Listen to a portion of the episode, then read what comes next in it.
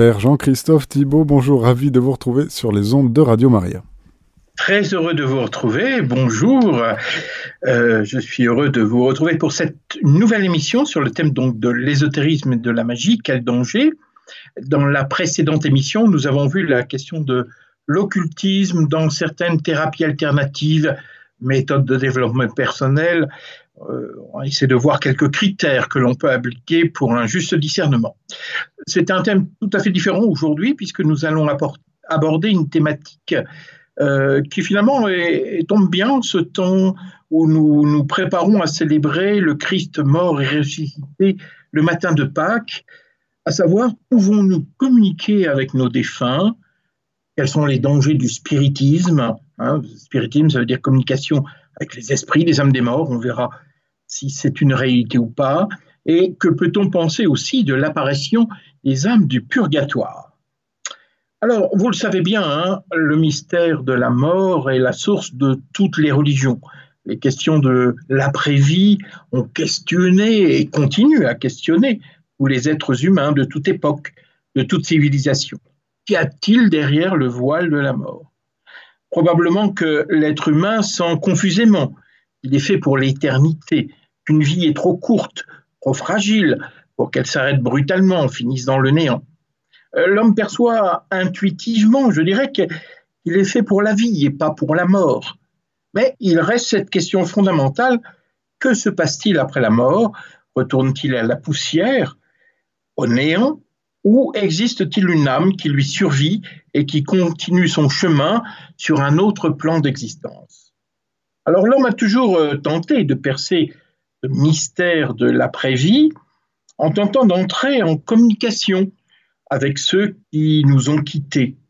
Le terme traditionnel pour désigner cette communication avec les âmes des morts, ce que l'on appelle aujourd'hui le spiritisme, c'est un mot relativement contemporain si vous voulez, le terme c'est celui de nécromancie. Et la nécromancie est donc aussi vieille que le monde. Et on le retrouve dans toutes les civilisations et de toutes les époques lorsqu'on étudie ce phénomène, finalement, on trouve deux motifs principaux qui justifient la nécromancie. La première, c'est soit on communique avec les, les âmes des morts pour connaître l'au-delà, l'avenir, éventuellement leur demander des conseils, des informations, voire des prophéties, ou alors, soit pour calmer les âmes des morts, pour se protéger d'une action négative que pourraient avoir les défunts sur les vivants. Alors, c'est vrai que pour nous chrétiens, cette volonté de calmer les défunts, ça peut nous sembler étrange parce que nous savons que ceux qui nous ont aimés eh bien, rejoignent la lumière de Dieu. Mais dans les peuples païens, les personnes décédées, finalement, font peur. On a peur de ce qu'elles deviennent. Et la croyance dominante est que s'ils ne sont pas honorés ou ils ne sont pas nourris, par exemple, régulièrement, alors ils reviennent dans le monde des vivants pour euh, se venger ou puiser la source vitale des, des vivants, si ce n'est même leur aspirer le sang. Hein. Il suffit de penser par exemple au récit des vampires au XVIIIe siècle, hein, en Prusse ou en Bohème, ou alors tout à fait une autre, dans une autre région, en Chine, au Xiangxi, qui sont des sortes de vampires aussi qui, viennent, c'est les défunts qui reviennent pour euh, sucer le sang des vivants. Bon. Mais Parfois, euh, la communication, la nécromancie n'est qu'une question de communication avec l'au-delà. Par exemple, les habitants de la Mésopotamie cherchaient à entrer en contact avec les morts au moment où ils pensaient que ceux-ci retournaient dans leur maison d'origine. Les Égyptiens, eux, pensaient qu'on pouvait communiquer avec les morts la nuit par le moyen des songes. Et à Rome, en Grèce, en Chine, en Inde, il existait, il existe parfois même encore aujourd'hui, ce qu'on appelle le culte des ancêtres, à qui l'on apporte des offrandes, de la nourriture, à la fois pour les honorer, mais aussi pour obtenir leur protection. Et le, culte des ancêtres est toujours euh, bien vivace en, Asie, au Vietnam par exemple, ce qui fait que vous avez peut-être déjà vu ça dans les, dans les restaurants asiatiques par exemple. Hein. on voit dans un coin de la salle où on mange des petits hôtels Hein, qui sont faits, euh, voilà, où on dépose des offrandes, de la nourriture, des baguettes d'encens, voilà, pour honorer les, les, ancêtres. Alors la nécromancie, euh, on en trouve également des traces dans la Bible. Si l'Écriture sainte ne nie pas la réalité de la nécromancie, en revanche, elle met le croyant en garde contre de telles pratiques. Euh, je ne prendrai qu'une citation que vous avez, que j'ai déjà apprise, hein, mais elle est tellement une citation de référence au livre du Lévitique, au chapitre 18. Je la raccourcis un peu, hein, la référence. On ne trouvera chez toi personne qui pratique la divination, personne qui interroge les spectres, les spectres c'est les fantômes si vous voulez, et les devins ou qui invoque les morts. Car quiconque fait ces choses-là est en abomination au Seigneur ton Dieu. Mais évidemment, comme tout interdit, vous savez bien, euh, il, est souvent bravé.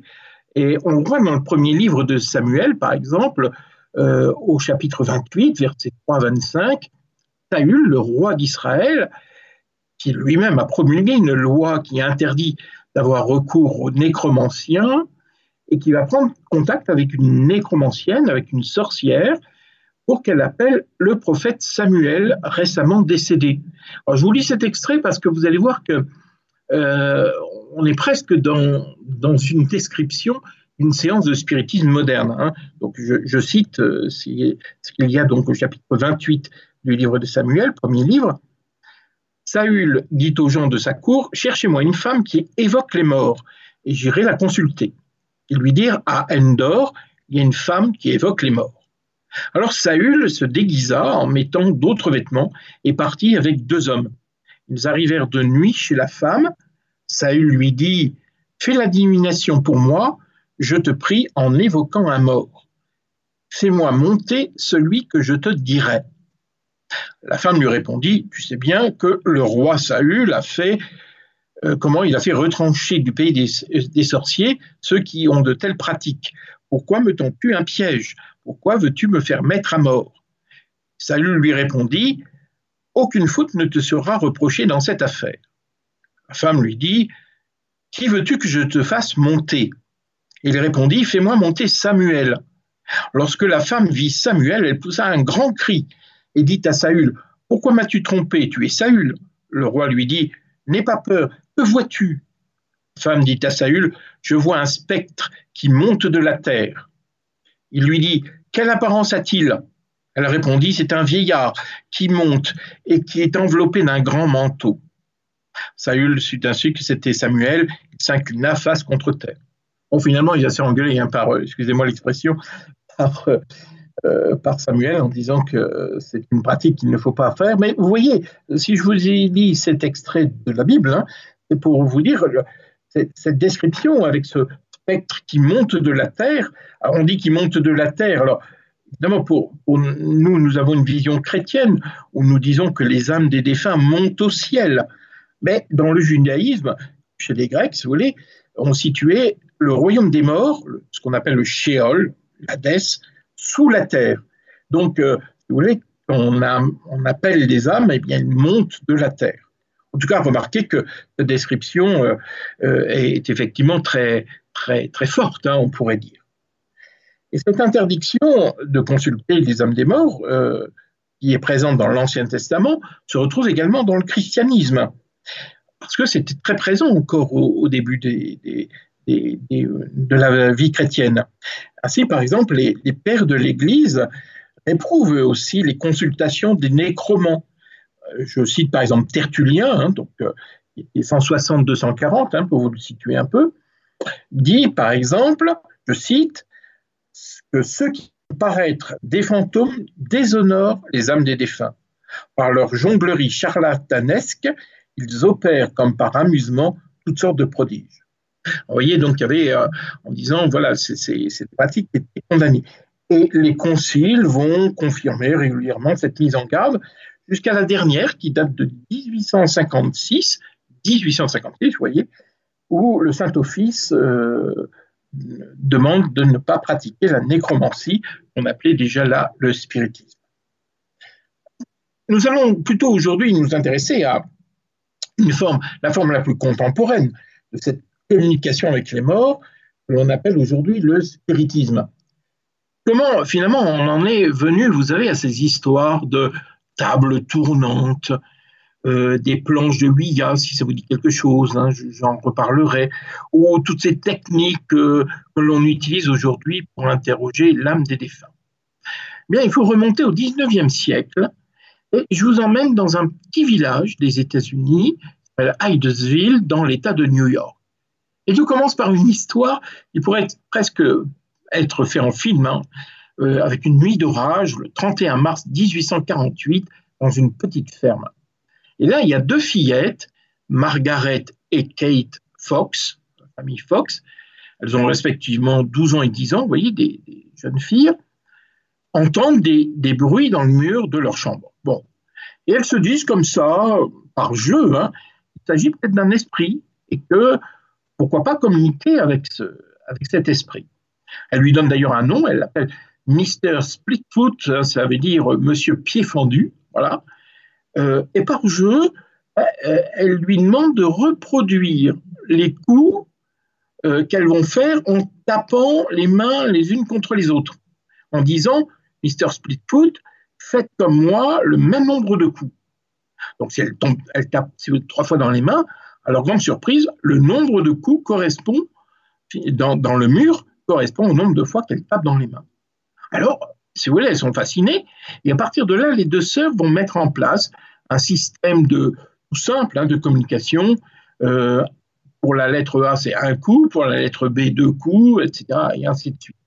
Et c'est ainsi qu'elles établissent un dialogue au moyen de ce qu'on appellera par la suite les raps.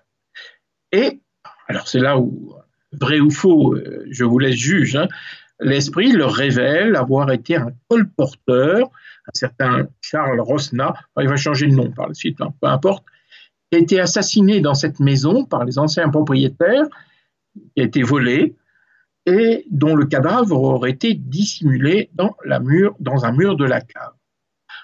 elle raconte ça à leurs parents, qui croient plus ou moins, mais en tout cas, les parents auraient effectivement retrouvé quelques traces d'un corps, des os, des cheveux, dans un mur de, de leur cave ça aurait pu en rester là, hein.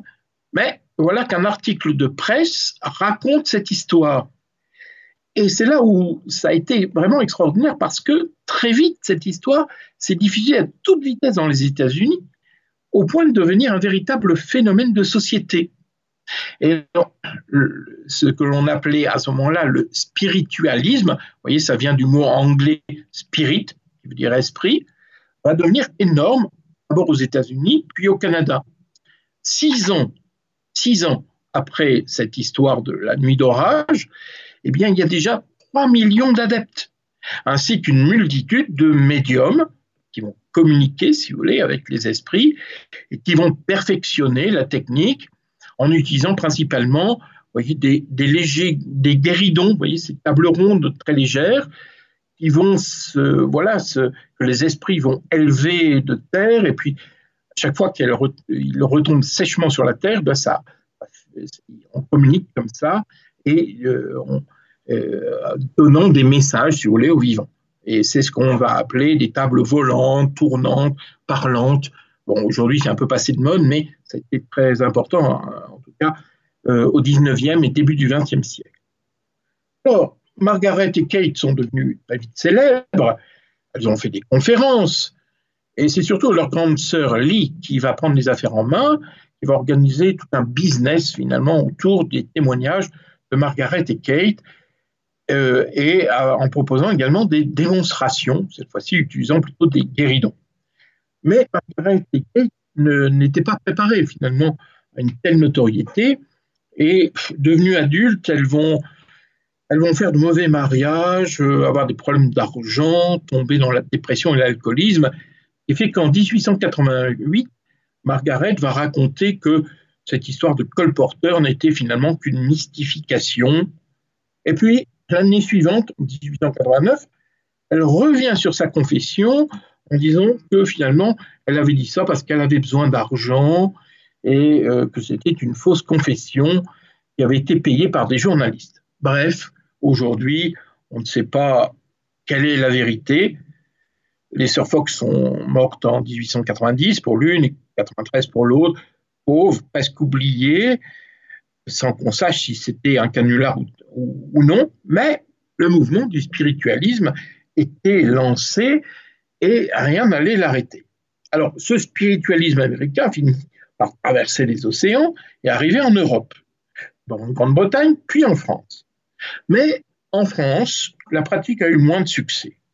Il faut dire que le 19e siècle, si vous voulez, c'est une époque qui est marquée par le rationalisme de la philosophie des Lumières, hein, 18e siècle, et aussi par la science, développement de la science.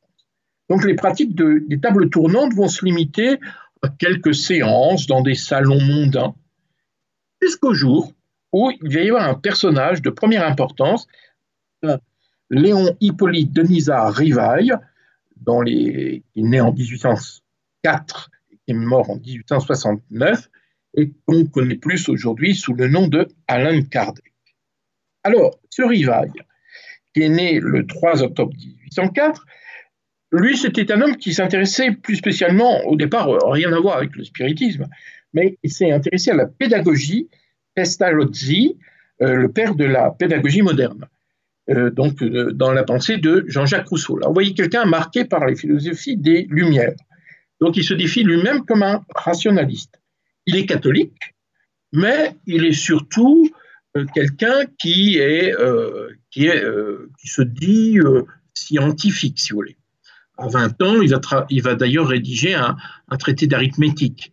Mais après avoir lancé une école qui va avoir, qui va connaître de gros déboires financiers, Rivail va à ce moment-là se, j'allais dire, euh, survivre avec des travaux de comptabilité, puis va euh, rédiger des, œuvres de pédagogie, des manuels scolaires aussi. Et il a 31 ans quand euh, il devient gérant d'un théâtre dans lequel s'exhibent les premiers prestigitateurs.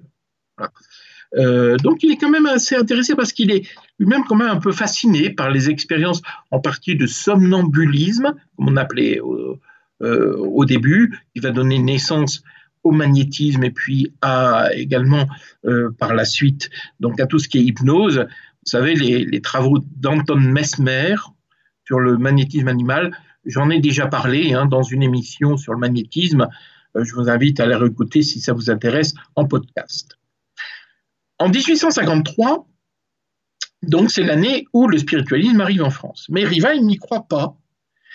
Il parce qu'il est marqué par tous les trucs des illusionnistes qu'il connaît très bien. Et donc, ce sont deux amis, un certain Fortier Carlotti, qui le poussent à accepter d'assister à une manifestation, donc dans un salon mondain, euh, qui est tenu par euh, une médium qui était célèbre, mademoiselle Jaffette. Et donc, il va assister le 30 avril 1856 à cette démonstration, pourrait-on dire, mais dans le but de démontrer la supercherie. Il y a un truc, il y a des fils. Et il dit, il écrira par la suite, je, cite ce que lui va écrire, ce fut là pour la première fois que je fus témoin du phénomène des tables tournantes, sautantes et courantes, et cela dans des conditions telles que le doute n'était pas possible. Mes idées étaient loin d'être arrêtées, mais il y avait là un fait qui devait avoir une cause j'entrevis sous ces futilités apparentes, l'espèce de jeu que l'on faisait de ces phénomènes, quelque chose de sérieux, comme la révélation d'une nouvelle loi que je me promis d'approfondir. J'entrevis dans ces phénomènes la clé du probable si obscure et si controversée du passé de l'avenir de l'humanité, la solution de ce que j'avais toujours cherché toute ma vie. C'était en un mot une révolution dans les idées et les croyances. Alors vous voyez, euh, là, lui, il prend ça très au sérieux parce qu'il ne voit pas de truc. Et il dit, mais si on touche vraiment des esprits, on va apprendre des choses très importantes pour finalement sur, le grand mystère qui touche euh, l'humanité depuis toujours, qu'est-ce qu'il y a de l'autre côté du rideau, du voile de la mort? Et pendant cette séance, il y a un esprit qui lui parle et qui lui révèle que dans le passé, il était un druide, un druide celte, connu sous le nom de Alan Kardec. Et c'est désormais le nom qu'il va prendre, et il est connu aujourd'hui comme Alan Kardec. Alors en 1857, donc Alan Kardec va s'atteler à structurer et à développer toute une doctrine auquel il donne le nom de spiritisme, justement pour prendre des distances avec le spiritualisme américain, il n'avait pas tellement de base rationnelle. Et donc, euh, conformément à son tempérament scientifique, est rationaliste, il veut donner à cette doctrine des fondements d'une philosophie qui deviendra petit à petit, par la suite, même une religion.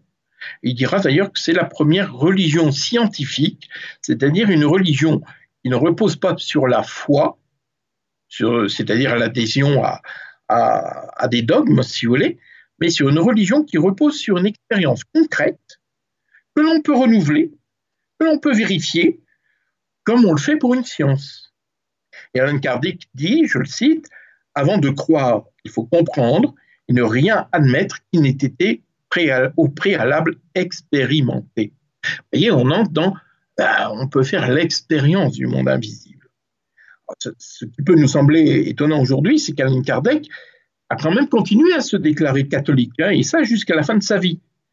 Mais il annonçait que le christianisme arrivait à un moment de son existence, il appelait une assomption, c'est-à-dire qu'elle s'élevait à un niveau de vérité que l'Église, jusqu'à présent, n'avait pas pu atteindre. Et en 1857, Alain Kardec va écrire un livre qui est toujours vendu dans, dans les librairies, hein, une sorte de grand catéchisme euh, que les, esprits lui dictent. Hein, c'est vraiment question-réponse, voyez, là, dans le modèle du catéchisme catholique qu'on appelle le livre des esprits. Alors sur certains points, il reste fidèle à la foi chrétienne, un peu comme le spiritualisme américain, qui restait évidemment très ancré dans la foi chrétienne, mais sur d'autres, il introduit, enfin il introduit, les esprits introduisent des notions qui sont plutôt qui viennent de l'ésotérisme occidental. Par exemple, en particulier, c'est un peu le fondement du spiritisme, la croyance en la réincarnation. Je rappelle, je vous l'ai déjà dit, mais je le rappelle, que la croyance en la réincarnation, ça ne vient pas de l'Orient, ni du bouddhisme, ni de l'hindouisme, comme on le croit, mais ça vient plutôt de l'ésotérisme qui elle-même euh, repose sur la philosophie grecque de Platon, le néoplatonisme, qui, euh, qui développait toute la pensée de la métampsychose. Mais je ne vais pas, je ne vais pas trop développer, j'ai déjà fait une émission sur le sujet. Alors revenons à Alan Kardec. Son livre des esprits a un succès considérable, aussi bien en France qu'à l'étranger, et il est traduit dans de nombreuses langues. Et l'ouvrage va impressionner, en particulier des intellectuels. Alors, il y a des gens très connus. On le sait parce que ça, c'est très connu. Il y a Victor Hugo, qui va beaucoup pratiquer le spiritisme, en particulier après la mort de sa fille, hein, qui s'est noyée. Et donc, il va essayer de communiquer avec elle, puis il va écrire un tas de, un tas de textes qui, soi-disant, sont inspirés de telle ou telle âme de mort. Bon. Il y a aussi l'astronome Camille Flammarion. Il y a Conan Doyle également, vous savez, celui qui a écrit Sherlock Holmes.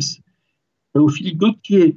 Il y a le musicien Debussy, il y a Verlaine, Oscar Wilde. Enfin, bref, un certain nombre d'intellectuels ils sont fascinés par cette doctrine, mais euh, j'allais dire à l'autre bout de la chaîne, si je puis dire, euh, sociale, euh, ça va aussi tenter des, finalement des gens du monde plus populaire qui vont être tentés d'adhérer à cette religion démocratique, si vous voulez, hein, qui permet à n'importe qui de communiquer avec les esprits, donc accéder à une certaine vérité, où on n'a pas tellement besoin de prêtres. Voilà.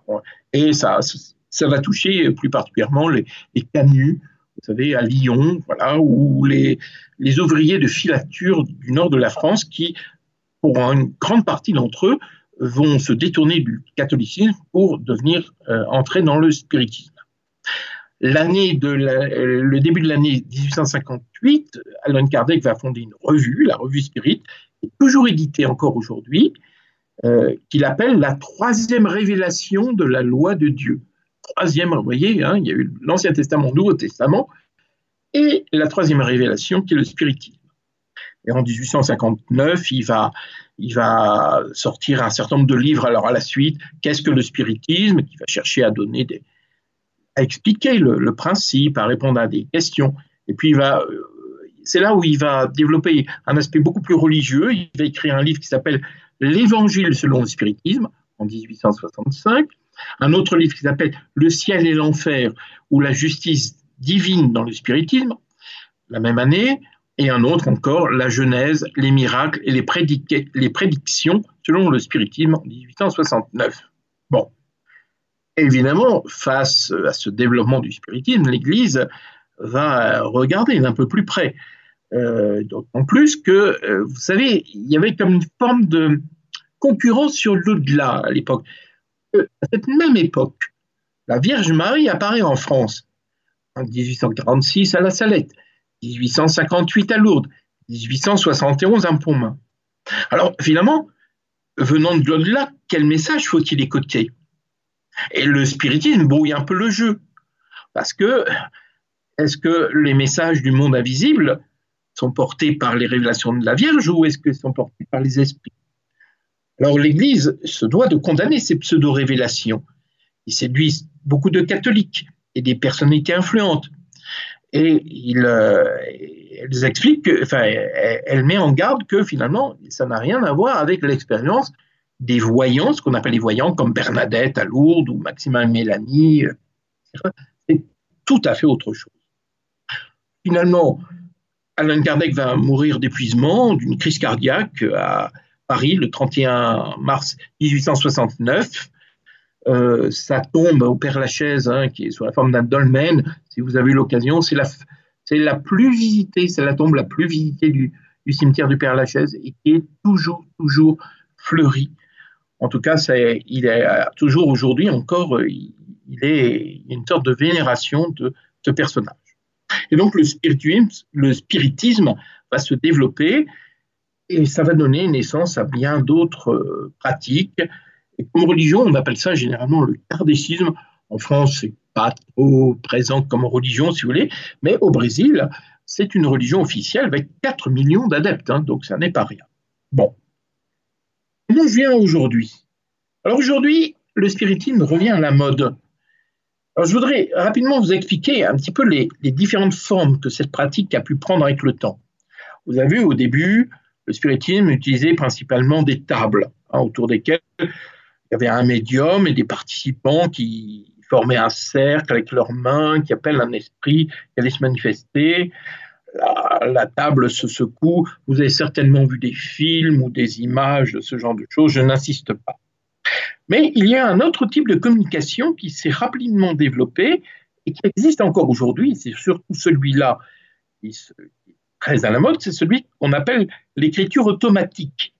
À savoir que le médium euh, entre en transe et écrit des messages sous la dictée d'un esprit. Et puis, euh, remarquez bien qu'à l'époque, il n'y avait pas de possibilité d'entrer en communication avec des esprits sans passer par un médium il fallait toujours euh, trouver cette personne qui avait cette faculté particulière d'être sensible au monde invisible, d'être un intermédiaire entre le monde naturel, monde physique si vous voulez, et le monde surnaturel. Euh, J'ai déjà parlé un petit peu de, cette faculté médiumnique hein, euh, chez certaines personnes qui développent une hypersensibilité. Euh, je ne, en particulier dans l'émission dans sur la voyance, je n'y reviens pas. En 1891, deux hommes, un certain Elijah Bond et Charles Kennard, vont mettre au point une planche, une planche de bois, qu'ils vont appeler la planche divinatoire, qu'on appelle aujourd'hui la table de Ouija. On n'a peut-être pas entendu parler, mais vous savez, c'est quelque chose de fort important aujourd'hui et très développé. Euh, donc, en réalité leur entreprise va faire faillite et c'est un, un, de leurs employés, William Fudd, va racheter les droits et qui va produire en série cette planche qu'il va présenter comme un jouet pour enfants. Pourquoi il le présente comme un jouet? Simplement pour avoir des subventions de l'État. Sauf que ce jeu du spiritisme va effectivement devenir un vrai jeu de société. Et c'est William Feld qui va appeler ça Ouija. Vous voyez, c'est oui ayant en, allemand, vous voyez, de, oui, qui est un terme qui va reprendre à des, à des spiritualistes, mais peu importe. Alors c'est une planche qui va populariser cette pratique du spiritisme, principalement auprès des jeunes et des adolescents, mais qu'on retrouve également dans, pour, chez certains voyants, chez certains médiums, parce que c'est pratique. Pour vous dire, vous dites, mais c'est quoi cette planche? Vous voyez, Je suis sûr que vous avez déjà entreaperçu ça dans un film, que sais-je. Euh, c'est une planche de bois sur laquelle sont gravés en cercle, les, les lettres de l'alphabet, ainsi que les chiffres arabes de 0 à 9. Et puis, il y a également les mots oui et non. Et au milieu de cette planche, si vous voulez, sur laquelle il y a des chiffres et des lettres qui sont gravés, on pose soit un verre, à pied qui est renversé, ou alors un objet en bois en forme de goutte, avec une sorte de bille de verre qui glisse facilement, on appelle ça la goutte, et les participants, si vous voulez, posent leurs doigts soit sur le verre ou sur la goutte, tout en appelant un esprit. Et quand l'esprit se manifeste, alors le verre et la ou la goutte vont se déplacer vers les lettres pour former des messages et répondre à des questions. Voilà un petit peu comment ça va se développer. Alors pendant longtemps, il faut le, dire, le spiritisme a été, sur, je veux dire, dans les années 60, 70, on va dire 20, jusqu'en 2000 même, euh, le spiritisme a surtout été pratiqué par des jeunes en cachette de leurs parents, vous voyez, c'est faire des frayeurs, euh, des greniers, des caves, une sorte de spiritisme sauvage. C'est-à-dire en dehors de toute structure, sans référence à la doctrine d'Alan Kardec. Hein. Et la plupart du temps, ces jeunes finissent par, par sentir que ce jeu n'est pas très sain.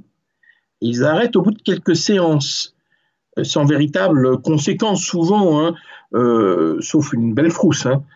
Mais d'autres, au contraire, parce que ça semble fonctionner, deviennent très vite accros et vont de plus en plus loin.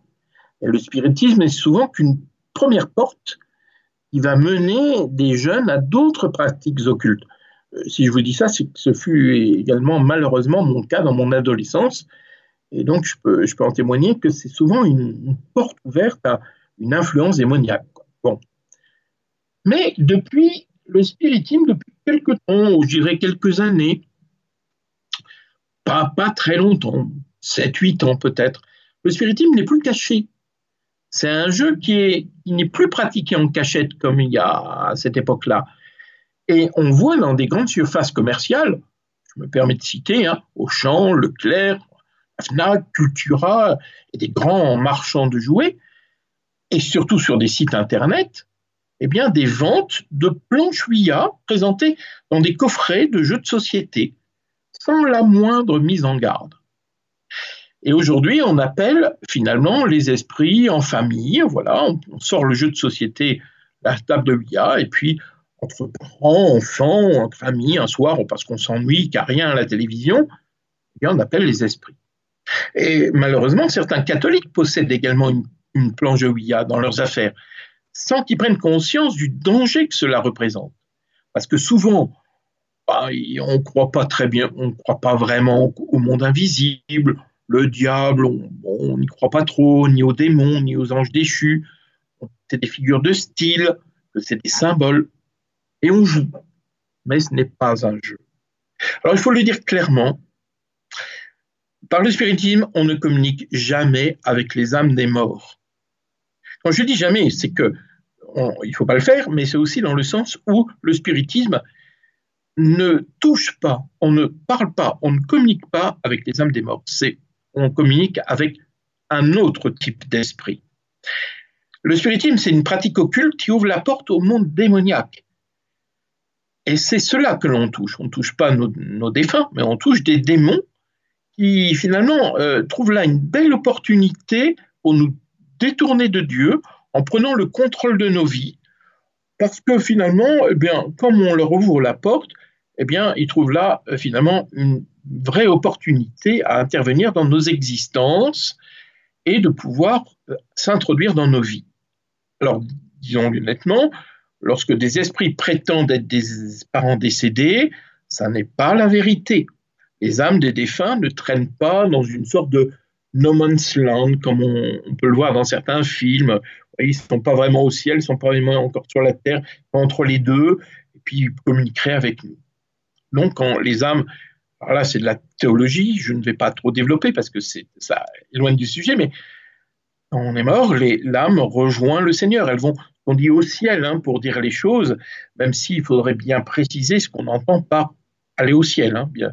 Et ça, je laisse aux théologiens et, et au catéchisme de l'Église catholique de nous enseigner, parce que là, c'est un sujet euh, propre. Là, je reste dans le domaine du spiritisme. Donc l'imposture des démons, qui se font passer pour des défunts, finalement, ne dure jamais très longtemps. parce qu'ils peuvent nous tromper un temps, parce que ce sont des êtres créés, si vous voulez. Ils ont une connaissance de ce qui se passe dans notre monde, ce qui se passe dans nos vies. Alors ils peuvent se faire passer pour telle ou telle personne décédée de notre entourage, parfois donner des détails très précis. Alors euh, à ce moment-là, on y croit, en tout cas notre attention est captée. Mais je, ça, c'est des, comme pour avoir rencontré des centaines de personnes depuis que je suis prêtre qui ont pratiqué le spiritisme et l'avoir fait moi-même, euh, très vite, vous savez, les démons sont plutôt impatients et laissent vite tomber leur masque. Et une fois, et là, ils parlent plus, ils se font plus passer pour les âmes des morts. Ils cherchent de plus en plus à nous impressionner. Alors, certains vont se faire passer pour Satan, pour des grands, démons, Belzéboul, Bélial, Baphomet, etc. Oui, enfin là encore, n'oublions pas, on est dans le monde du mensonge. L'usurpation d'identité, c'est très courant et il ne faut pas espérer qu'ils nous révèlent leur vrai nom. Pourquoi ces, ces, démons ne révèlent pas leur nom? Parce que qu'ils révèlent leur vraie identité, eh bien, on peut avoir un pouvoir sur nous. Dans la pratique de l'exorcisme, euh, et pas, simple, uniquement dans le grand exorcisme d'ailleurs, hein, dans la euh, eh bien, on peut exiger que le démon révèle son nom. Hein, euh, vous savez, un peu comme dans, de la même manière que Jésus interpelle les esprits impurs hein, dans l'Évangile, la première chose qu'il leur demande, c'est qui êtes-vous? Qui es-tu? Quel est ton nom? Donc, ils ne donnent pas leur nom parce qu'ils n'ont pas envie d'être. Bon. Donc, si le spiritisme utilise souvent cette planche de Ouija, il faut aussi euh, savoir qu'il existe d'autres techniques de communication avec des esprits, euh, parce que ça s'est modernisé avec le temps. Euh, certaines méthodes donnent une dimension un peu scientifique, entre guillemets, hein, au, spiritisme, en faisant croire qu'il s'agit d'une science rationnelle. Vous avez peut-être entendu parler hein, de transcommunication instrumentale. Alors, par exemple, la psychophonie ou la psychovision, vous avez déjà entendu parler de ça, c'est l'utilisation de moyens de communication, vous voyez, des appareils enregistreurs, des capteurs d'ondes, etc., qui servent à entendre des soi-disant messages d'outre-tombe ou à repérer la présence d'esprits désincarnés. Et donc, certaines images de défunts apparaissent sur des écrans de télévision. Euh, on entend des voix de disparus enregistrées sur des magnétophones. Ou alors, euh, plus récemment, il y a des textes qui apparaissent tout seuls sur les ordinateurs. Vous voyez ce genre de choses. Dans les années 1970, dans le cadre du mouvement du Nouvel Âge, euh, on ne parlait pas tellement de spiritisme, mais de channeling. Mais je tiens à vous dire tout de suite, il s'agit de la même chose. Le channeling, c'est la même chose, c'est communication avec les esprits. De même que le chamanisme, y a la mode aujourd'hui dans nos pays occidentaux, on utilise le, le son d'un tambour, des danses, même des substances hallucinogènes, pour obtenir un état de transe qui permet d'entrer en contact avec le monde invisible, les esprits, l'animal totem. L'animal totem, qu'est-ce que c'est? C'est simplement un esprit démoniaque, hein, il faut bien le dire. D'ailleurs, il n'y a qu'à lire euh, les récits de ceux qui pratiquent le néo-chamanisme hein, pour s'en convaincre. Dans le chamanisme, les défunts se font généralement, euh, ne se font pas passer pour des défunts, mais plutôt pour des esprits tutélaires, des esprits puissants du monde spirituel. Oui, enfin bon, soyons clairs, tout cela, ce, sont des usurpations d'identité, en tout cas, ça ne correspond pas à une réalité spirituelle. Et puis enfin, eh bien, il y a de dans de nombreuses villes, il existe des associations qui invitent un médium, généralement pour une séance ouverte à tous. Et le public visé, c'est principalement des personnes en deuil. Vous voyez, des gens qui ont perdu un enfant et qui ne parviennent pas à l'accepter. Et le médium se met en transe et il capte soi-disant messages des défunts, des personnes qui sont là, qui veulent donner des messages à, voilà, euh, à leurs parents, si vous voulez, enfin à leur famille. Alors, ce sont toujours des messages rassurants, souvent très vagues. Et le gros problème, vrai ou faux, je n'entre même pas dans le, dans le débat, parce que le problème, c'est que dans ce genre de communication avec les âmes des morts, c'est que les gens en deuil deviennent très vite dépendants de ces séances de communication. Ils ne parviennent pas à faire leur deuil. Ils ont de plus en plus besoin de, d'entendre des messages, même si c'est toujours la même chose, et deviennent incapables d'accepter la réalité et surtout de laisser partir la personne qu'ils a quittée. faut, les rejoindre autrement que euh, par euh, la volonté de les retirer vers notre monde. Ils sont sur un autre plan d'existence. Il existe aussi des séances de thérapie spirite, hein, des séances de guérison, où des malades viennent rencontrer un médium qui sera en lien avec un esprit guérisseur, un médecin du ciel. Toutes ces techniques sont graves parce qu'en acceptant que le médium agisse sur le patient, eh bien, il y a un, lien qui se crée entre la personne et le démon. D'ailleurs, on a du mal à déceler ce, lien? Et il est absolument nécessaire de le couper si on veut retrouver une vraie liberté intérieure. Alors, dernier point, finalement, que je voudrais aborder, c'est comme chrétien, est-ce qu'on peut communiquer avec les défunts? Bah, Communiquer, non, certainement pas. Parce qu'il ne s'agit pas de vouloir obtenir des informations, des connaissances en utilisant des techniques. Mais être en communion avec ceux qui nous ont quittés, là, c'est autre chose. Et dès le départ, l'Église a accordé une place importante à la prière pour les défunts. Regardez les premiers martyrs de Rome, euh, eh on, allait dire des prières pour eux dans les catacombes, on allait dire des messes.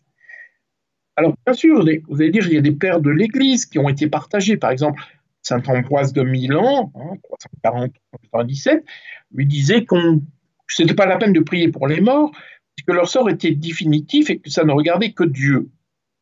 Mais en réalité, la plupart des traditions chrétiennes soutiennent qu'un défunt peut connaître une destinée variable, que nos prières finalement peuvent influencer les âmes en état de purification qu'on appelle le purgatoire.